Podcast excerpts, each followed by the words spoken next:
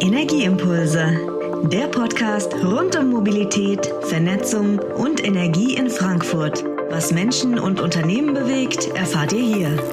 Mainovas Nachwuchsgeneration stellt die Fragen, Frankfurter Experten geben die Antworten. Gute und herzlich willkommen zu einer neuen Folge Energieimpulse Frankfurt, eurem Podcast rund um Frankfurt und die Region. Ja, bevor wir heute richtig loslegen und zum eigentlichen Thema kommen, ist natürlich noch die Frage aus der letzten Folge offen. Da hat uns Simon Vogt von Encharge eine spannende Frage gestellt, die wir heute beantworten. Dazu haben wir einen Experten aus den eigenen Reihen eingeladen, Maximilian Zino Decker. Hallo Maximilian. Hallo. Stell dich doch einmal kurz gerne vor. Wer bist du und was machst du bei der Mainova? Ja, hallo, danke, dass ich heute in eurer Podcast-Folge mit dabei sein darf, um die Frage von Simon Vogt zu beantworten. Ich bin Maximilian Decker und ich arbeite bei Banova als Produktmanager für Elektromobilität, genauer gesagt im Bereich der öffentlichen E-Ladeinfrastruktur. Das heißt, ich betreue mit den Kollegen unseren aktuellen Bestand an Ladeinfrastruktur in Frankfurt und der Rhein-Main-Region und arbeite daran, dass der Ausbau der Ladeinfrastruktur in der Metropolregion weiter vorangeht. Ja, es ist wirklich ein sehr spannendes Thema. Ähm, Simon Vogt hatte uns die Frage gestellt, was ist denn der Unterschied zwischen einem CPO und einem EMP?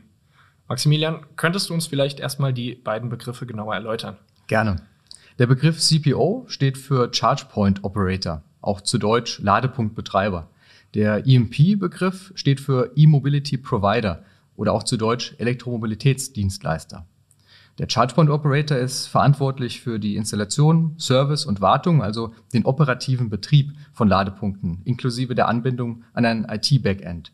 Der ChargePoint Operator ist sozusagen der Manager der Ladeinfrastruktur und betreibt eine oder auch mehrere Ladestationen auf eigene Rechnung. Zu den Aufgaben des CPO gehören gegebenenfalls die Planung und Errichtung von den Ladesäulen, ähm, den technischen sicheren Betrieb der Ladeinfrastruktur hat er zu gewährleisten. Er übernimmt technische und auch rechtliche Meldungen gegenüber den Behörden und er ermöglicht dem EMP technisch und auch wirtschaftlich den Zugang zu den Ladepunkten für dessen Kunden, also sprich den E-Mobilisten. Er erhebt Daten über den Ladevorgang und übermittelt diese an den EMP und er übernimmt auch die Bepreisung, also die Abrechnung der Zugangsnutzung gegenüber dem EMP. Der E-Mobility Provider wird auch manchmal als EMSP, also als E-Mobility Service Provider genannt.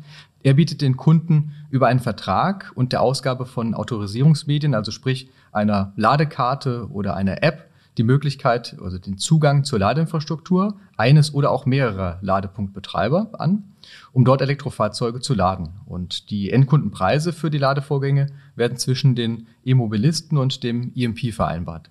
Okay, und was ist nun genau der Unterschied zwischen den beiden Begriffen? Während der CPO die Ladeinfrastruktur verwaltet und einrichtet und die Ladestation unterhält, bietet der EMP diese Ladeinfrastruktur den E-Mobilisten an und übernimmt die Abrechnung. Ein EMP kann mehr als nur ein CPO in seinem Pool haben. Das bietet dem Endnutzer des EMP einen größeren Mehrwert, da seine Kunden somit Zugang zu einem noch größeren Netz von Ladestationen haben. Mainova ist zum einen CPO der eigenen Ladeinfrastruktur mit derzeit mehr als 150 Ladepunkten in Frankfurt und Rhein-Main, more to come. Und zum anderen EMP durch das Angebot von Ad-Hoc-Laden am Ladepunkt. Ähm, das heißt also, mit der Kreditkarte vor Ort laden zu können, beziehungsweise durch das Angebot der Tank-E-App für unseren E-Mobilisten, sowie das Roaming mit weiteren EMPs im deutschlandweiten Verbund. Okay, ja, da sind wir wieder um einiges schlauer geworden. Äh, hier gehen nochmal die ganz lieben Grüße raus an Simon Vogt. Ich hoffe, nein, ich bin mir sicher, wir haben deine Frage ordentlich beantworten können. Maximilian, dir ganz lieben Dank, dass du hier warst und wir wünschen euch jetzt viel Spaß mit der Podcast-Folge. Ja, Marco, ich weiß nicht, äh, wie es bei dir war, aber im Juli, da war neben Sonne und Schwimmbad auch der TV, gerade wenn es um Fußball ging, extrem spannend. Ähm, da war nämlich die Frauen-Europameisterschaft in England und die deutschen Mädels, die haben da echt einen richtig guten Job gemacht und es hat auch mega Spaß gemacht, dazu zu gucken, oder? Ja, absolut. Also nochmal großes Lob an unsere Frauen. Richtig starke Leistung. Als Vizemeister muss man sich da auch gar nicht schämen. Und äh, wir haben heute gedacht, wir laden nicht irgendwen ein, sondern jemanden, der auch live dabei war. Sie ist zuletzt für Deutschland bei der Europameisterschaft der Frauen aufgelaufen, ist die Nummer 10 bei den Eintracht Damen und wie die Sportschau in der Kadervorstellung zur vergangenen EM über sie berichtet hat, ich zitiere, Bei Eintracht Frankfurt entwickelte sie sich zum, zur Teamanführerin und ist bekannt für ihren enormen Torriecher. Wir begrüßen Laura Freigang. Hi Laura. Hallo zusammen. Wie geht's dir? Bist du heute aufgeregt, bei uns zu sein? Ähm, aufgeregt nicht, ich freue mich aber. Schön, schön, dass ihr mich da habt. Ja, wir freuen uns echt, äh, heute mit dir ins Gespräch zu kommen, über die Entwicklung im Frauenfußball zu sprechen. Ähm, natürlich auch, wie es bei der Eintracht vorangeht diese Saison. Ähm, vergangene EM wird natürlich auch ein Thema sein, aber jetzt geht's erstmal um dich. Hm. Ähm, Laura, du bist im jungen Alter schon wirklich ordentlich weit in der Fußballwelt gekommen. Ähm, du hast eine Europameisterschaft hinter dir, du hast die CL-Quali hinter dir, also die Champions League-Quali mit Eintracht Frankfurt gespielt. Aber lass uns nochmal wirklich komplett zurückschauen. Hm. Wie kamst du überhaupt zum Fußball? Und ab wann war dir klar, ich will und ich kann Profi werden? Also wie ich zum Fußball kam, weiß ich gar nicht so genau, weil ich es einfach schon immer irgendwie gemacht habe. Da kann ich mich gar nicht so genau dran erinnern, wann es anfing, weil ich weiß nur, ich wollte unbedingt in den Verein. Das war, glaube ich, schon mit vier. Mhm. Habe ich meine Eltern schon angefleht, bitte, bitte, bitte lasst mich. Und die waren erst so, ah, ich weiß nicht. Aber habe sie dann überredet und seitdem spiele ich, äh, mehr oder weniger. Und ich wollte eigentlich schon immer Fußballprofi werden, also weil ich mir das einfach so cool vorgestellt habe, dass ich ähm, Fußball als Job machen kann. Mhm. Steht auch in jedem Steckbrief, äh, in jedem Grundschultagebuch, ähm, dass ich das machen will. Und dass es mir so richtig bewusst wurde, glaube ich, als ich dann die erste Einladung mal bekommen habe für die, für die U15-Nationalmannschaft damals. Dann dachte ich so, okay, jetzt geht's los. Jetzt kann seitdem, der Traum wahr werden. Dann. Ja. Genau, und seitdem bin ich ja dann immer in den U-Nationalmannschaften gewesen und ähm, hatte dann natürlich immer den Traum, das dann irgendwann mal ganz nach oben zu schaffen. Ja, klar. Da wächst ja auch maximal die Motivation, wenn du schon zu den U-Nationalmannschaften gehst, ne?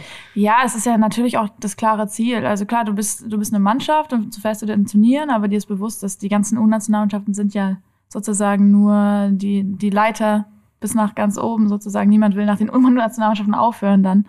Ähm, deswegen war das immer das Ziel, ja. Mhm. Ja, ähm, viele Mädchen, Laura, kicken ja im Verein in den jungen Mannschaften. War das bei dir auch so? Ja. Also, Und ja, wenn du schon sagst, ja, äh, wie fandest du das damals? das war halt normal einfach. Es gab bei mir im Ort keine, keine Frauen-, Mädchen-, Mannschaft. Deswegen, ich habe dann damals mit den Bambinis, hieß das, da habe ich angefangen und ähm, war dann ja neun Jahre bei den Jungs, bevor wir als Familie umgezogen sind. Dann habe ich dann bei den Mädchen gespielt danach äh, mit 13. Hast in Kiel, glaube ich, angefangen, ne? Genau, mit Kiel. In Kiel habe ich dann das erste Mal in der ähm, mit Mädchen gespielt, aber wir haben in der Jungsliga dann auch gespielt. Also die ersten neun Jahre komplett mit Jungs und da war das halt normal. Die Jungs sind mit mir aufgewachsen, ich mit denen. Ähm, das war jetzt keine kein großes Thema. Und ähm, das war mir auch gar nicht so bewusst, dass das irgendwie so eine große Sache ist. Natürlich die Gegner, das ist halt immer das Klischee, das werde ich auch oft gefragt, so hast du, die, hast du irgendwelche Sprüche gedrückt bekommen? Klar, ab und zu auf jeden Fall. Ja. Aber das war für mich jetzt auch keine große Sache. Mir hat das halt einfach immer Spaß gemacht. Hast wahrscheinlich damals einfach schon mit Leistung geantwortet, oder? Ja, genau, also da hat man auch, also da als man klein war, da hat man einfach gespielt, da hat man auch ja, gar nicht so groß über Leistungen nachgedacht. Weil ja. wenn mich einer genervt hat oder irgendwie fies zu mir war, dann, dann habe ich natürlich auf dem Platz dann irgendwie gezeigt, was ich drauf habe. Aber da hat man jetzt nicht so genau. genau, nee, also das, das weiß ich auch noch immer. Ähm, ich habe ja dann auch später noch, bis ich, ich glaube, bis ich 16 oder sie, bis ich 16 war, glaube ich, dann noch mal in der Jungsliga gespielt, auch mit einer Jungsmannschaft. Ich habe nämlich damals, äh, ich kam zurück, wollte zweite Bundesliga spielen ähm, und dann ist irgendwie der Aufstieg an, an was Förmlichen gescheitert. Dann haben wir doch noch Regionalliga gespielt und dann habe ich parallel dann noch äh, immer bei den Jungs gespielt. Also dann samstags bei den Jungs und sonntags bei den Frauen. Krass. Das heißt, ähm, auch als die Jungs dann älter waren, habe ich dann schon einen Unterschied gemerkt. Äh, weil die wollten sich dann auch nichts mehr gefallen lassen. Also wenn ich da einen mhm. Zweikampf gewonnen habe oder so, dann in Dribbling gegangen bin, die waren dann richtig sauer. Das kannte ich so von früher nicht. Oder wenn ich mal einen getunnelt habe, die sind dann richtig durchgedreht. Auch das war dann irgendwie wie so eine Ehrenverletzung. Ja, das ist die Ehre dann verletzt, Marco. Ja, natürlich. ähm, ja, krass. Und hattest du jetzt auch in der Jugend schon so wirklich Idole, auch im Fußball? Um ehrlich zu sein, nicht so. Also ich hatte keine Poster bei mir hängen oder so. Das, ich glaube, das kommt auch daher, dass wir nie viel Fußball geguckt haben, weil ich nicht wirklich aus einer Fußballfamilie komme. Also mhm. ich hatte keine, ich habe ältere Brüder, aber keine, die, keine, die Fußball spielen. Ähm, und auch meine Eltern waren jetzt nie so Fußball begeistert. Deswegen, ich hatte keine Bundesligamannschaft, äh, von der ich groß Fan war. Gut, ich hatte ein Bayern-Trikot, aber weil die halt immer Meister waren. Holstein Kiel? Holstein Kiel, ja, die ich habe ja nicht in Kiel, ich bin ja nicht in Kiel aufgewachsen. So, hm. Ich bin da geboren und ja. äh, bin also Norddeutsche im Herzen auf jeden Fall. Aber ähm, ja, bin, bin ja hier im Rhein-Main-Gebiet mhm. aufgewachsen. Ja. Und jetzt erstmal ein Adler auf der Brust. Genau. Richtig so. Seitdem auch Eintracht-Fan. Ja, stark. Jetzt hast du auch viel so deinen Werdegang gesagt, ähm, viel darüber berichtet. Dann äh, ja auch so eine Frage, die uns halt auch brennend interessiert. Wann muss, sag ich jetzt mal aus deiner Sicht, man den Sprung geschafft haben, um vom normalen Sportverein, sagt man ja, ähm, in den Amateurbereichen, ja, zum Profi heranzuwachsen? Ich finde das eine ganz schwere Frage, weil es gibt natürlich diesen, diesen klassischen, dieses klassische Alter, wo man denkt, okay, das ist jetzt die Zeit, wo man es schaffen genau, ja. äh, sollte. Also ich glaube, das fängt wahrscheinlich Anfang 20 ist man dann wahrscheinlich meistens so im mhm. Profibereich mhm. und versucht sich dann in die, in die Startelf reinzuspielen oder wie auch immer. Aber um ehrlich zu sein, ähm, finde ich das gar nicht so, so gut, dass es da dieses Stigma gibt, weil ich weiß noch, dass ich ganz viel Schwierigkeiten damit hatte, dass ich mich so zeitlich unter Druck gesetzt hatte, einfach mental. Also man denkt ja. dann, okay, wenn ich jetzt dann äh, 18, 19 bin, dann muss ich aber dann langsam jetzt in den Kader erste Bundesliga. Und wenn das nicht ist, das ist ja, das bedeutet ja, dass ich nicht, nicht das Zeug dazu habe. Oder da macht man sich ja so einen Stress, gerade im Leistungssport. Mhm. Mir hat das absolut nicht geholfen. Und dann finde ich gerade so Geschichten cool, wo Leute es zum Beispiel Klose. Also da, da kennt man ja die Geschichte, dass er erst total spät es geschafft mhm. hat, den Sprung und wie erfolgreich er dann war auf höchstem Level. Ich finde es äh, ich find's immer besser, wenn man einfach sich darauf konzentriert, was man selbst macht ähm, und, und dass es einem gut geht. Mhm. Und wenn man dann das Zeug dazu hat, dann wird man es auch schaffen, dass, dass man, sich halt überzeugt. wohlfühlt. Ne? Ja, auch. ich finde diesen ganze Druck, unter dem man sich setzt, solange es leistungsfördernd ist, okay, aber wenn es sich kaputt macht, dann, dann bringt das nichts mehr. Ja, und ich finde, da kennt man ganz viele Geschichten und man muss ja auch einfach sagen, die meisten schaffen es nicht. Es ist einfach so. Mhm. Und das ist ja auch nicht schlimm. Das ja. ist wie äh, beim Spiel auch, kann nur einer gewinnen. Und der, der verliert, den, der wird immer gefragt, warum hast du verloren? Also das ist halt, einer muss halt verlieren. Ja. Das ist halt so im Sport. Ja, klar. Es gibt Gewinner und Verlierer. Wäre wär das aber auch so, ich sag mal, so ein Tipp, den du allen gerade, die zuhören und vielleicht heranwachsen und sagen, ey, ich will Profi werden, ich stehe hier vielleicht kurz vor der Chance oder so. Ähm, Wäre das so, wäre das so der Tipp, den du den jungen Spielerinnen auch einfach mitgeben würdest, sich einfach nicht zu krass unter Druck zu setzen? Ja, auf jeden Fall, weil ich glaube, dass das kommt sowieso von innen. Also wenn man das unbedingt möchte, dann ist das in einem drin und dann, ähm, dann muss man das auch nicht hinterfragen und dann macht man auch die Dinge, die man machen muss, um dahin zu kommen. Und natürlich ist es nicht immer einfach, aber man macht es. Und ich finde dieses ganz unter Druck setzen und ich muss dies und ich muss das, äh, für mich war das immer eher eine Blockade als, als eine Hilfe. Mhm. mhm. Und äh, es geht ja sowieso, das sagt man ja auch immer, es geht darum, dass man Spaß hat an dem, was man tut, bei, bei, bei aller Härte, klar. Aber ähm, das, ist, das ist auf jeden Fall das Wichtigste, weil sonst, was machst du da oben, wenn du keinen Spaß mehr dran hast? Ja, natürlich geht man auch dran. Ja, ich glaube auch, ne? so ein bisschen auf sich, auf sich zu hören, ne? oder Laura? Genau, ja. Also einfach in sich reinhören, sich mhm. selbst vertrauen. Das, ich finde, das ähm, kann man bei ganz, ganz vielen Themen anwenden, dass man, man, man selbst weiß es meist am besten, wenn man sich ein bisschen zuhört und sich nicht zu viel Druck von außen machen, sich nicht so viel, zu viel umgucken, was die anderen machen. Das finde ich auch immer. Also ich meine, da habe ich immer noch Schwierigkeiten mit. Natürlich, es ist, es ist wie, wenn ich bei der Nationalmannschaft bin und man kämpft um elf Startplätze, dann du siehst, was die anderen machen. Es ist schwierig, sich nicht zu vergleichen. Aber äh, ich glaube, sich immer wieder auf seine eigenen Stärken zu besinnen und darauf zu konzentrieren und bei sich zu bleiben, ist ganz wichtig. Ja, mhm. starke Message. Und jetzt hast du es eben schon angesprochen, EM, mal Butter bei die Fische, wie man bei dir in Kiel sagen würde. ähm, erzähl doch mal, wie hast du die vergangene EM erlebt? Boah, das war, das war eine krasse Reise, äh, die Glaub auch mhm. schon vor dem Turnier an sich angefangen hat. Also ich ähm, wir haben ja auch mit, mit Warner Brothers eine, eine Dokumentation rausgebracht. Da, da sieht man das, glaube ich, auch ganz gut, so den Verlauf bis zur Europameisterschaft. Wir hatten echt keine einfache Zeit, die zwei Jahre auch davor, gerade mit Corona. Und ähm, es lief nicht einmal alles so super. Und deswegen, ich glaube auch vor, den, vor dem Turnier, wenn wir, wenn wir darüber gesprochen haben, wie weit wir es schaffen können, wir haben alle gesagt, wir können es bis ganz, mhm. bis ganz ins Finale schaffen, aber dafür müssen wir auch echt liefern. Und das hatten wir davor ähm, nicht immer geschafft, so auf den Punkt unsere Leistung zu bringen. Deswegen war das ganz spannend, dann zum Turnier zu fahren. Wir hatten alle ein richtig gutes Gefühl, die Vorbereitung war super.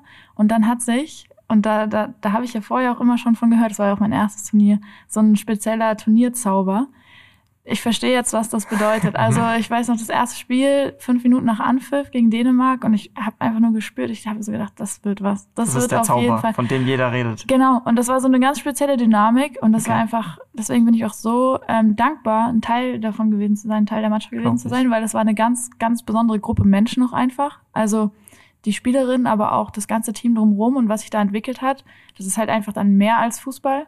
Und dann kann man auch so eine so eine Leistung bringen. Und das war ja nicht nur fußballerisch. Ich glaube, wir haben die Leute ja auch einfach mit der Art und Weise ähm, mitgerissen, wie wir Fußball gespielt haben und wie wir untereinander waren und wie wir uns präsentiert haben. Es war halt einfach, das große Ganze hat einfach gestimmt. Mhm. Natürlich bis aufs Finale, das war ein ja. bisschen schade. Aber ich glaube jetzt auch im Nachhinein, es fühlt sich gar nicht, das Turnier fühlt sich nicht wie eine Niederlage an. Ich meine, die Niederlage war im Finale, klar. Ja. Aber ich glaube, wir haben ganz, ganz viel gewonnen. Ich glaube auch. Ja, absolut. Also ich persönlich ganz, ganz viel mitgenommen. Ähm, wir kamen zurück nach Frankfurt hier. Der Empfang war unglaublich. Also es war einfach eine coole Reise. Ja, ich glaube, das einmal so auf dem Römer zu stehen, oder? Das war auch ein Traum, hä? Ey, das ist total witzig, weil wir waren ja mit den Eintracht-Frauen auch, sind wir den Männern so ein ja. bisschen hinterhergereist äh, und haben die unterstützt. Und dann haben wir natürlich auch ähm, in, in Sevilla mitgefeiert dann äh, bei, beim Euroleague-Gewinn und kamen dann zurück und haben dann natürlich die Bilder gesehen vom Römer. Da waren wir noch, da waren wir dann zu müde, da haben wir es nicht mehr hingeschafft. Aber, das hat aber auch ewig gedauert, bis Ja, da waren, ja, ne? ja, nee, das hat dann auch gereicht, um ehrlich zu sein. Ähm, und dann habe ich noch gedacht, boah, irgendwann will ich da oben auch mhm. stehen. Und das war natürlich so ein Gedanke, so irgendwann in keine Ahnung wie viele Jahren vielleicht, da habe ich noch so drüber nachgedacht, hm, vielleicht müsste ich DFB-Pokal gewinnen oder mhm. so, keine Ahnung. Und dann steht man einfach ein paar Wochen später ja, da. Kommt und schneller als man denkt, ne? Krass. Pusht ja. dich das ganze Gefühl jetzt auch für die kommende Saison? Auf jeden Fall. Also es ist natürlich auch schwierig, äh, von so einem Turnier zurückzukommen. Gerade weil man ja auch so lange zusammen war und wir hatten ja jetzt nicht wirklich lange Pause. Ja. Ähm, und dann ist, man kommt zurück und ist natürlich alles anders. Mhm. Äh, aber wenn, also wirklich, es hat, es hat mich wirklich motiviert, das alles auch mitzuerleben und auch ich kenne ja auch die Spielerinnen persönlich alle sehr gut und teilweise haben die ja auch einen Weg hinter sich gehabt, Alex Popp nach der Verletzung. Mhm. Und wenn man dann sieht, was, was wir auch als Team für eine Leistung gebracht haben, was die Spielerinnen für eine Leistung gebracht haben und ich habe einfach so Lust auf diese Saison und auch voranzukommen und weiter zu arbeiten, mich weiter in die Nationalmannschaft reinzuspielen mit Frankfurt. Ähm, ja, vieles zu erreichen. Ist natürlich jetzt sehr schade, dass wir in der Quali gerade vor kurzem ausgeschieden sind jetzt. Ja, schade. Aber äh, viel, viel vor. Ich habe auf jeden Fall Lust. Ja, mega cool. Was sind, was sind so deine nächsten Karriereziele oder für die Saison? Was nimmst du dir vor? Ich, ich will auf jeden Fall wieder einen Champions League Platz erreichen, weil also damit, wie es jetzt gelaufen ist, gebe ich mich auf gar keinen Fall zufrieden. Da ja. war sicherlich mehr drin und wir haben eine sehr, sehr gute Mannschaft, ähm, glaube ich, mit der wir vieles erreichen können. Und ich ähm, habe mir einfach für die Saison vorgenommen, dass wir unsere Potenziale, die wir haben, ähm, weiterhin und noch mehr ausschöpfen ähm, wir sind jetzt, wir spielen jetzt seit mehreren Jahren auch zusammen in der, in der Form und ich glaube, da ist, da ist noch sehr, sehr viel drin. Dazu will ich meinen Teil beitragen. Ein paar Tore schießen, mich weiterhin bei der Nationalmannschaft empfehlen. Du hast ja auch den genannten Torriecher dann, ne? ja, der wird mir nachgesagt. ähm, wenn das so ist, dann, dann ist das sehr gut. Da, da sage ich, nicht nein. Du netzt doch auch häufig, oder? Also ich meine, äh, die letzten paar Saisons können sich doch sehen lassen. Ja, ähm, hat bis jetzt ganz gut funktioniert. Spiel jetzt, also wir haben ja letztes Jahr so ein bisschen umgestellt, spiele jetzt ein bisschen weiter hinten, also bin irgendwas zwischen Mittelfeldspielerin und Stürmerin. Da treffe ich jetzt vielleicht nicht mehr ganz so oft wie noch in den Jahren davor, aber immer noch, ich würde immer noch sagen, ich habe einen ganz guten Torhüter, ja. Sehr schön. Also ist die Aussage auf jeden Fall bestätigt. Sowas sagt man nicht so gerne über sich selbst. dann sagen wir es. ja, was mich auch noch mal äh, zur Nationalmannschaft, vielleicht dann auch nicht in dem Kontext, wenn wir jetzt über die Eintracht geredet haben. Ähm, wie ist es, wenn du am Spielfeldrand stehst oder auf dem Platz und die deutsche Nationalhymne hörst, zum Beispiel auch in so einem Stadion wie das Wembley? Wie ist das? Das ist schon was echt ganz Besonderes. Ich singe dann auch immer aus vollem Hals mit, was ich gar nicht so einfach finde, weil die Tonlage ist echt schwierig, muss ich sagen, bei der Nationalhymne. Aber das ist schon, also es ist ja, es passiert immer alles so schnell und so viel und ich finde so die Hymne auf dem, auf dem Spielfeld, so vorm Spiel, mhm. das ist so der Moment, wo man auch so kurz Zeit hat, alles so ein bisschen wahrzunehmen und zu realisieren, was da gerade passiert und dann das ist natürlich, da kriege ich halt oft einfach Gänsehaut. Also manchmal mache ich auch die Augen zu, weil ich dann ein bisschen überwältigt bin ähm, und genieße es einfach, aber es ist schon, ist schon ein cooler Moment. Also ein Gänsehautmoment, oder? Auf jeden Fall, ja. Mega cool. Einmal erleben, ey. Ja. Bin ein bisschen neidisch. ja. Mm, also ich muss sagen, ich bin jetzt auch schon eine ganze Weile Fan von Eintracht Frankfurt und ähm, ja, muss sagen, der Verein präsentiert sich eigentlich immer im richtigen Licht, ähm, sei es bei den Männern, bei den Frauen. Und es, ich finde, die Eintracht ist so modern mittlerweile, sei es die Entwicklung im Stadion. Ähm, übrigens hier kurzer Teaser, wir hatten schon mal den Tim Jäger, CEO von der Eintracht Tech zu Gast, da könnt ihr auch nochmal gerne reinhören oder auch selbst im Fußballspiel. Es ist so ein modernes Fußballspiel. Es wird immer schneller gespielt, immer attraktiver. Ähm, kommen solche Entwicklungen auch bei euch Spielerinnen an? Ja, wir sind ja, wir sind ja schon auch einfach Teil von dem Ganzen und kriegen Ja. das alles mit. Also so, ich finde einfach cool die Art und Weise, wie das auch alles gemanagt wird. Ähm, auch natürlich Social Media ist ein Riesenthema heutzutage, wie wir da auch mitgenommen werden, wie wir präsentiert werden und ähm, einbezogen werden. Und ich glaube, das ist ja auch so ein bisschen unsere Rolle. Ich glaube, das ist auch ein bisschen unsere Aufgabe. Ich glaube, deswegen wurden wir auch zum Teil dazu genommen, um das auch zu repräsentieren und die Vielfalt und Diversität und ähm, das finde ich echt cool, dass das Eintracht sich auch so vorgenommen hat, so als Aufgabe ähm, und als Wert. Und das finde ich echt extrem wichtig. Ja. Jetzt hast du schon angesprochen, so Social Media wird immer wichtiger, einfach auch im Fußball. Ähm, viele von deinen Mitspielerinnen oder du selbst, ihr habt eine massige Zahl an Followern und so, ne? Ähm, siehst du dich auch so ein Stück weit als Influencerin oder willst du so ein bisschen in diese Vorreiterrolle da einfach reingehen und auch jüngeren Spielern so ein Bild vermitteln von dir, wie es läuft, wie, weiß nicht, wie dieser ganze Fußball-Lifestyle ist? Ja, also ich nutze es auf jeden Fall ähm, als Plattform und finde es in der Form auch irgendwie wichtig und richtig, gerade weil wir ja noch auch viel kämpfen für Aufmerksamkeit Ja. und, und für Respekt. Mhm. Und da war die EM natürlich ein Riesenschritt nach vorne auch. Ähm, hat man auch an den Zahlen gesehen. Es ging ja, das ist ja meistens so bei Turnieren, das geht dann deutlich in die Höhe. Und ich versuche einfach immer, ähm, das für mich zu nutzen, weil es auch ein sehr direkter Kanal ist und man sehr direkt an die Leute rankommt und die Möglichkeit hat, ähm, zu kommunizieren und was man wichtig findet und, und die Werte, für die man einsteht und gewisse Themen auch. Und dafür nutze ich das sehr gerne. Habe aber auch, muss ich sagen, ein sehr ambivalentes Verhältnis zu Social Media, wie es, finde ich, auch äh, normal und richtig ist, dass man sich da auch ein bisschen hinterfragt und Mhm. äh, nicht so viel am Handy hängt und äh, Ja. das nicht so hoch, ähm, also es hat jetzt nicht eine super, super, super hohe Stellung bei mir im, Ja. im Leben, aber ich finde es auf jeden Fall einen coolen Kanal. Und läuft er bei dir? Läuft okay. Läuft okay. Viele von deinen Mitspielerinnen studieren noch nebenher. Ich glaube, du auch, habe ich mal gelesen. Studierst du noch? Ja, also Ja? offiziell auf jeden Fall Okay. schon. Ja, aktuell nicht, aktuell nicht ähm, super, super aktiv, weil es gerade auch einfach sehr viel ist. Mhm. Also es war für mich sehr lange ein Ausgleich. Ich studiere ähm, Sportwissenschaften. Also ich glaube, ich habe jetzt fünf Semester wirklich studiert. Mhm. Ähm, lege im Moment ein bisschen eine Pause ein, weil es im Moment sich absolut nicht wie ein Ausgleich anfühlt, Ja. sondern eher wie eine Belastung. Mhm. Es ist auch einfach viel, muss man sagen. Ja. Äh, aber ja, das ist auf jeden Fall ein Ding. Es machen sehr, sehr viele bei uns nebenher noch. Ja. Ja, krass, ne? Weil bei den, bei den Herren, die sind halt Vollprofis irgendwie, Mhm. ne, gefühlt. Und ihr seid auch Vollprofis. Ihr seid, ich, guck mal, du fährst auf eine EM und dann sagst du aber noch, ey, ich äh, studiere halt nebenher. Also ich, ich, Ich selbst spiele. die Goethe gehen, ne? Ja. ich selbst spiele Feldhockey und Mhm. da ist es auch bei denen, die Olympia spielen, das ist gang und gäbe, ne? Ja. Und man muss sich da irgendwie noch mal so ein zweites Standbein aufbauen, ne? Und deswegen riesen Respekt, dass du das halt einfach so durchziehst, ne? Also EM und dann noch Goethe-Uni. Schon krass. Ja, ja, es ist halt, ich, ich mache es ja nur vor Ort. Das ist extrem schwierig dann auch, gerade wenn man so, eine, so Turniere hat oder unterwegs ist. Viele machen ein Fernstudium. Da Ja. gibt's echt gute Möglichkeiten, wo man dann auch unterwegs das einfach dann machen kann. Aber es ist eine, es ist eine riesen Doppelbelastung. Ich meine, wir haben eine Spielerin, die ist jetzt nicht mehr aktiv in der Nationalmannschaft, aber die hat einfach einen Doktortitel gemacht neben, Krass, ne? nebenher, während sie Champions League Äh, spielt und. Nationalmannschaft und Sagt noch einer mal, irgendwie Fußballspiele wären blöd, oder? Ja. äh, ne? Dr. Knark, Ja. gerne googeln. Ja, machst du dir dann auch heute schon so Gedanken, was so nach deiner Fußballkarriere dann auch passiert? Um ehrlich zu sein, nicht so. Nicht. Ich weiß nicht, ob ich da die Ausnahme bin, aber ähm, ich habe irgendwie so ein tiefes Vertrauen, dass ich schon irgendwo lande, wo ich hingehöre, dass ich irgendwas finde, was mir Spaß macht. Im Moment ähm, bin ich extrem dankbar, dass ich so viele interessante Leute kennenlernen kann, so viele Dinge machen kann, so viel erlebe und habe das Gefühl, dass ich davon total profitiere und dann auch Mhm. irgendwo lande, wo ich hingehöre. ja. Wo du deinen Spaß findest, ne? Genau, und ich habe auch gar nicht das, äh, gar nicht das Ziel, jetzt irgendwie nach dem Fußball äh, ausgesorgt zu haben. Ich, ich meine, ich möchte mich ja auch beschäftigen, ich will auch meinen Beitrag leisten irgendwie zur Gesellschaft. Deswegen glaube ich, da finde ich schon was. ja. Hast du, hast du schon so eine grobe Richtung?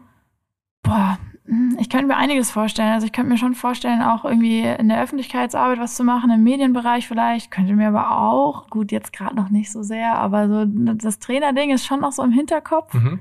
Also im Sport zu bleiben. Sonst, ja, ich habe genug Interessen, glaube ja, ich. findet sich was, findet sich Ja. was, ja. Ja, du sagtest eben, Laura, dass du irgendwie der Gesellschaft was zurückgeben möchtest.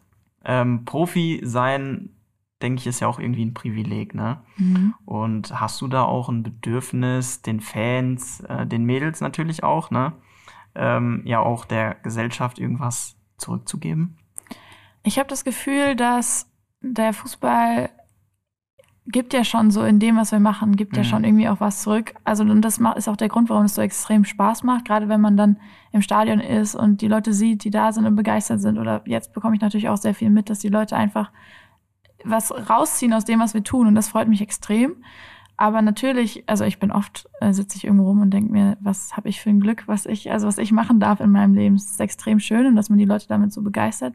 Und ich versuche ähm, total auf die Fans einzugehen. Also das habe ich mir als absolutes Ziel auch gesteckt und dafür nehme ich mir auch aktiv Zeit, ob es jetzt auf Social Media ist, dass ich dann wirklich einfach mal so eine Stunde in der Woche durch meine Nachrichten durchgehe Okay. und versuche zu antworten, Ach, weil ich auch den Support wirklich echt schätze und davon leben wir ja auch. Ich will Ja. mich davon gar nicht so abschotten, aber es ist auch gar nicht so leicht gleichzeitig, weil es halt auch sehr viel sein kann und ähm, irgendwo muss man ja auch die Grenze ziehen als Einzelperson. Du kannst ja nicht jedem immer antworten und, und auf alles eingehen. Und es ist ja auch wichtig, dass man so einen gewissen Abstand hält, weil es kann ja auch in die andere Richtung gehen. Also das habe ich auch schon oft genug erlebt, dass man, wenn man zu viel Nachrichten liest und so, dann liest man ja auch die negativen Nachrichten. Das ist Mhm. gar nicht so leicht, damit umzugehen. Aber ähm, ich bin dankbar für das, was ich tue und versuche die Dankbarkeit dann auch andersrum zurückzugeben, ob es jetzt Cool. auch im Stadion ist, dass ich mir mehr Zeit nehme Mhm. für Unterschriften und, Oder gerade bei der Eintracht beim Training oder so, wenn da die Genau. kleinen Mädels kommen oder wer auch immer. Das finde ich auch total wichtig und sehr, also verstehe auch gar nicht, warum man jetzt ähm, das total abschreiben würde, Hm. weil das sind ja unsere, davon leben wir ja auch, Ja. also von unserer Unterstützung. Ja, absolut. Äh, gehen wir nochmal tiefer auf deinen Fame ein. ähm, äh, viele männliche Fußballprofis können auch irgendwie so kaum über die Zeit gehen und sind von Fantrauben umringt Ja. wie sonst was. Kevin Geht's- Trapp zum Beispiel. Geht's dir, ja, wenn der über Mario die Zeit Götze. Ja, ja. Wenn die Ähm. jetzt hier von der Eintracht über die Zeil gehen, die können ja kaum zwei Meter laufen. Ge Ja. geht, es- geht es dir auch so? Also wirst du auch erkannt? Oder auch wenn du im, im Studium sitzt, du hast gesagt, du studierst auch vor Ort. Also wenn ich jetzt neben dir im, im, im Studium sitzen würde, das wäre ja mega lustig einfach. ähm, also ich werde mehr erkannt auf jeden Fall Ja. auch als früher. Also gerade seitdem wir fusioniert sind mit der Eintracht auch immer häufiger.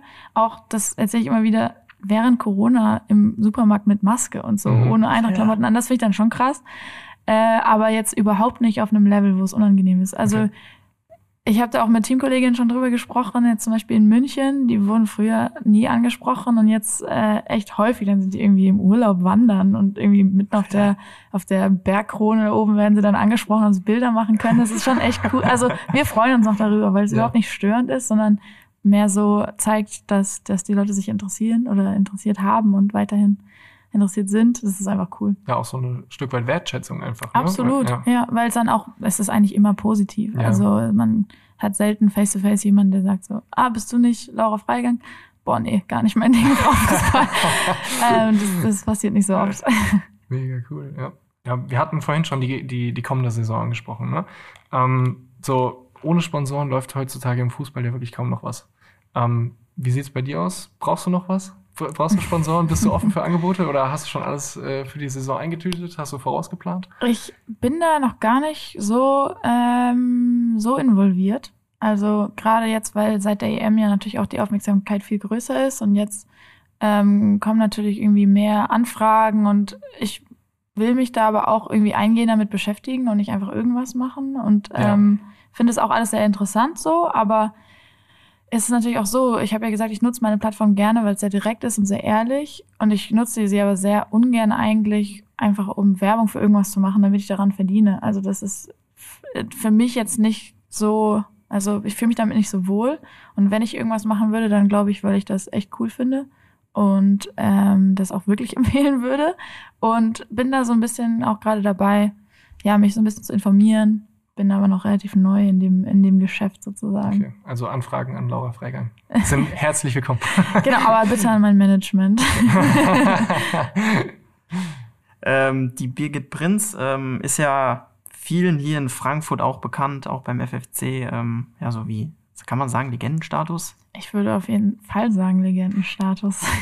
Ähm, ja, aus deiner Sicht und im Vergleich zu ihr, ähm, was hat sich so heute, sag, sag ich jetzt mal, als ja, Profispielerin, gerade auch im Verein, im Profiklub dann auch geändert? Boah, das ist eine sehr gute Frage. Das müsste ich sie eigentlich mal direkt fragen. Ja, Sie ist ja immer wir auch bei laden der die auch mal Wir laden ein. die auch mal ein, ja. Ja. Du kannst sie ja mal anschreiben und dann kannst du ja sagen, Ich sehe die ja immer. Die ist ja äh, Team, Psychologin bei uns bei der Ach so. Nationalmannschaft. Ja, ich Kannst du kenn- gerne ich, sagen, ich dass sie kenne sie herkommen tatsächlich. kann? Ich kann es immer sagen. Ist aber, glaube ich, nicht so leicht, bei ihr, bei ihr durchzukommen, ehrlich zu sein. Vielleicht gerade we- wegen dem Legendenstatus. Ja, ja. nee, das ist eigentlich eine sehr interessante Frage. Ich habe ja auch angefangen, Bundesliga zu spielen bei dem Verein, bei dem sie Mhm. äh, sehr lange FFC, gespielt ja. hat, genau. Und ich glaube, da ist noch sehr viel sehr ähnlich gewesen, um ehrlich zu Mhm. sein. Also ich glaube zum Beispiel, der Trainingsplatz war noch der gleiche, teilweise Okay. die, die, die Strukturen und die und das Team. Jetzt hat sich natürlich schon einiges geändert, wo wir bei der Eintracht Gerade bei sind. der ich Eintracht, glaube, ne? die Professionalisierung im Frauenfußball ist ja auch was, worüber wir immer wieder reden. Die Be Verbesserung der Bedingungen und ähm, da, da hat sich, glaube ich, mittlerweile schon, schon, schon einiges getan, gerade in dem Bereich. Aber ich glaube auch damals, äh, wenn ich mir so die, die alten Europameisterschaften und so angucke, und da war ja auch die EM im eigenen Land und so, da war ja auch die, die Begeisterung sehr, sehr groß. Mhm. Ich glaube, da war, das war auch so eine Generation, glaube ich, die, die, die sehr begeistert hat mit dem Fußball. Ich weiß gar nicht, ähm, weiß gar nicht, inwiefern man das dann vergleichen kann, wirklich. Das ist eine gute Frage. Muss man halt diejenigen fragen, die dann noch dabei waren. Ne? Ja. Aber gut, sie war halt auch, also sie war ja so die, die Stürmerin, der Star Ja, der des, des Frauenfußballs. Ich fand immer so cool, dass sie von einfach ein, ein Angebote aus dem, aus dem Männerbereich hatte, Ja. was sie auch wirklich hätte machen können, wollte Ja, sie halt einfach nicht. Aber das war schon, also ich glaube, sie war schon auf einem anderen Level. Du warst ja auch in den USA, ne? Auch Mhm. eine Zeit. Ähm, vielleicht hast du da auch Vergleiche, dass äh, vielleicht ist es da auch anders, wenn du College, Genau, College Fußball habe ich Genau. gespielt. Ja. wie da die Bedingungen sind, gerade auch jetzt zur Eintracht, ähm, wenn du sagst hier Vollprofitum und Bedingungen, Rasenplätze, Kunstrasenplätze. Der, der Vergleich ist halt immer total fies, weil das in Ja. Amerika halt ein ganz anderes System Ja. ist. Ähm, die, die nehmen ja extrem viel, die Unis nehmen ja extrem viel Geld ein, vor allem über die Footballmannschaften. Hm. Und äh, die Spieler kriegen ja nicht wirklich was. Also das ist ja gar nicht erlaubt im College. Da Okay. Profisport ist dann, wenn du wirklich davon leben kannst. Das ist gar nicht erlaubt. Das heißt, die Uni nimmt extrem viel ein und hat dann auch extrem viel Geld, äh, um die Bedingungen halt top, also professionell zu machen. Und ich glaube, so viel Geld, wie da reingesteckt wird, das würde hier gar nicht funktionieren. Okay. Das, dementsprechend waren die Bedingungen an, an, an der Uni, wo ich war, unglaublich gut. Also das hatte ich auch vorher noch nie erlebt. Ähm, es hat natürlich auch geholfen, dass an der Uni äh, ein Studiengang war, der hieß äh, Rasenwissenschaft. Geil. Also auf Englisch natürlich. So sahen dann auch unsere Plätze aus. Also es war, krass. es war echt crazy. Die Leute, die dann da Abschluss gemacht haben, sind halt dann im ganzen Land verteilt gewesen und haben sich dann um die Profiplätze von den ganzen Profimannschaften gekümmert. Ähm, das heißt, die Plätze waren krass. Wir hatten einen, einen Kraftraum. Ich meine, man kennt es, die Athletik in Amerika ist, ganz, ist ein ganz wichtiges Thema. Die waren riesengroß, wirklich. Also Familienhäuser gefühlt. Da hätte man, also krass. Und das kann man, das ist, das ist hier nicht vergleichbar. Mhm. Das ist, ist auch nicht schlimm. Ähm, aber das war schon cool, muss ich sagen. Äh, unglaublich. Also ich stelle mir das echt auf so einem College, man sieht das ja immer in den Filmen und so, ne? Mhm. Ist aber Ist es wirklich, wirklich so. so? Es ist, ich habe mich immer gefragt, äh, ob es wirklich so ist und es ist so. Also gerade auch so, wenn man sich diese die Partys und Ja. so genauso wie in den Filmen. Krass. Ähm, ist echt witzig. Also würde ich sagen, erfüllt schon sehr das Klischee Amerika. Krass. Switchen wir nochmal von Amerika zu Frankfurt und unserer Stadt. ähm, du bist ja gebürtige Kielerin, aber ist es trotzdem für dich eine Herzensangelegenheit, hier in Frankfurt zu sein, zu spielen für den Verein? Mittlerweile schon, ja. Also ich muss sagen, Frankfurt war mir schon relativ fremd, als ich gekommen bin, obwohl ich ja nicht so weit weg wohne. Ich bin in Oppenheim aufgewachsen, ist Mhm. ja nur eine Dreiviertelstunde Mhm. weg. Ähm, und mein, mein großer Bruder hat hier eine Weile gelebt. Wir waren ab und zu mal da, aber Frankfurt war schon sehr fremd. Und es hat auch ein bisschen gedauert, bis ich mich gewöhnt habe. Ich glaube, man muss halt auch so ein bisschen so seine Ecken kennenlernen in Frankfurt. Ja, Also wenn du einfach über die Zeile läufst, das wird dir ja auch, glaube ich, relativ schnell langweilig. Ähm, nee, aber hab so die, die Menschen und die, und die, irgendwie die Kultur und auch den Verein einfach sehr schätzen gelernt. Ich, ich habe auch immer noch das Gefühl, es ist einfach was ganz Besonderes, hier zu sein. Wenn man so Teil des Vereins ist, dann ist man automatisch auch Teil der Stadt irgendwie Mhm. und es ist ein, irgendwie ein Gemeinschaftsgefühl und es ist, ähm, ich glaube, der Umgang ist schon auch was Besonderes hier und fühle mich einfach super, super wohl und bin einfach irgendwie auch, also Spielerin, aber auch Fan des Vereins, Fan der Stadt. Also ich freue mich jedes Mal, wenn ich wieder nach Frankfurt komme, muss ich sagen, auch Ja, immer zurückzukommen. Ja, sieht man ja auch, dass du nach Sevilla reist. Ähm, also Ja. ich glaube, das macht Hab auch mir nicht. auch hier ähm, Frankfurt die Vorwahl tätowieren Ah, lassen. 060. Ah, stark. Ja, nee, wirklich, also ähm, es ist auf jeden Fall, es wird immer, auch wenn ich irgendwann mal weg sein sollte, wird es immer ein, irgendwie ein Riesenkapitel für mich gewesen sein. Und ich Ja, bin krass. hier in Frankfurt, habe ich das Gefühl, total gewachsen auch in ganz vielen Bereichen. Deswegen, ja, liebe ich die Stadt sehr. mega, mega. Cool. Ja, cool. Basti, wollen wir überleiten? Ja. Ja, Laura, dann danke schon mal für deine ehrlichen Worte und auch die spannenden Einblicke. Und wir haben jetzt immer äh, im Podcast haben wir immer so eine Schnellfragerunde. Ähm, die da stellen bin ich mal wir. ganz schlecht drin, aber ich gebe mir Mühe für euch. Äh, die stellen wir immer jedem Gast. Und da bitte ich dich einfach kurz und knapp zu bleiben. Mhm. Also jetzt nicht auszuschweifen, sondern einfach das, was dir in den Sinn kommt. Ja, Und ja, da fange ich jetzt einfach mal an mit der ersten Frage. cool. Ähm, was gibt dir Energie?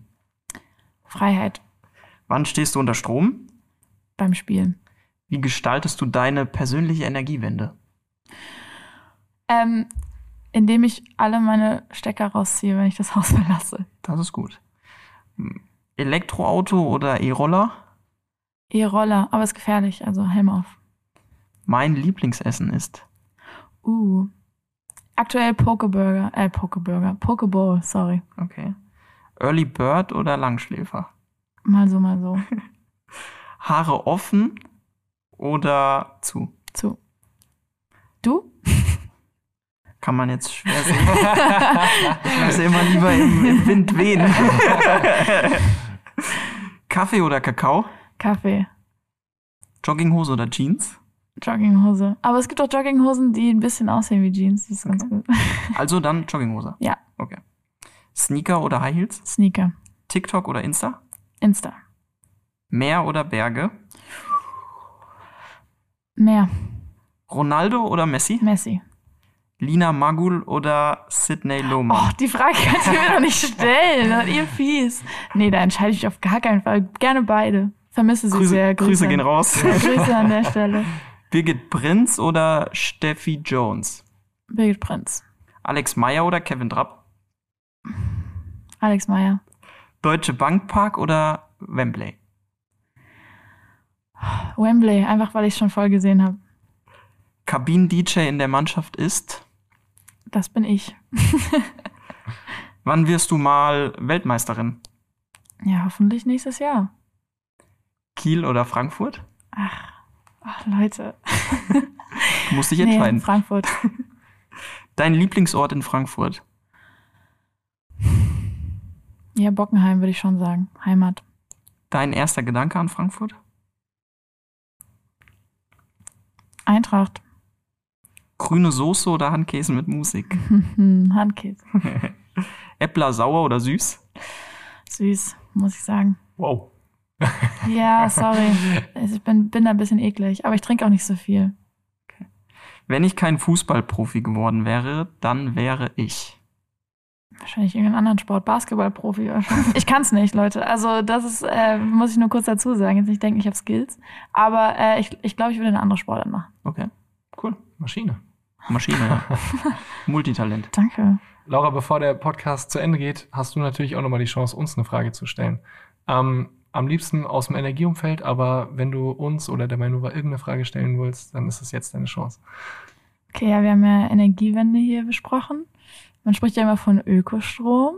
Welche Bedingungen muss denn Ökostrom erfüllen, um als Ökostrom zu gelten? Das wäre meine Frage an euch. Okay, Ja, das nehmen wir auf, ne? nehmen wir auf. Antwort kriegt ihr in der nächsten Folge. genau, wieder. Laura, da kannst du auch wieder reinhören. Ja, wie immer. Genau. Und dann hast du auch die Antwort auf deine Frage. Gut. Super. Laura, wir sagen ganz herzlichen Dank, dass du bei uns warst. Hat echt Spaß mit dir gemacht. Und für die neue Saison alles, alles Gute von Herzen. Verletzungsfrei vor allem. Verletzungsfrei, viele Dankeschön. Tore. Denk Das an uns, klingt wenn du super. das nächste Mal netzt. Verletzungsfrei, viele Tore. Mache ich, auf jeden. Fall. die Eintracht Danke. auf Platz 1, Ja. ne? oder? Das wäre super. Das wäre toll. Aber passiert ja eigentlich nicht so oft bei der Eintracht, ne? Die launische Diva. Die Launische Diva Ja. vom Hoffentlich Main. nicht. In diesem Sinne, danke. Und äh, das war's auch wieder von uns. Wir hoffen, ihr konntet einige Impulse heute mitnehmen. Wenn euch die Folge gefallen hat, äh, lasst uns gerne eine Bewertung da oder teilt eure Meinung auf unseren Social Media Kanälen mit. Mehr Infos gibt's wie immer in den Show Notes und auf meinova.de slash podcast. Reinschauen lohnt sich. Wir wünschen euch noch einen energiereichen Tag. Ciao. Ciao. Tschüss. Energieimpulse. Powered by Mainova.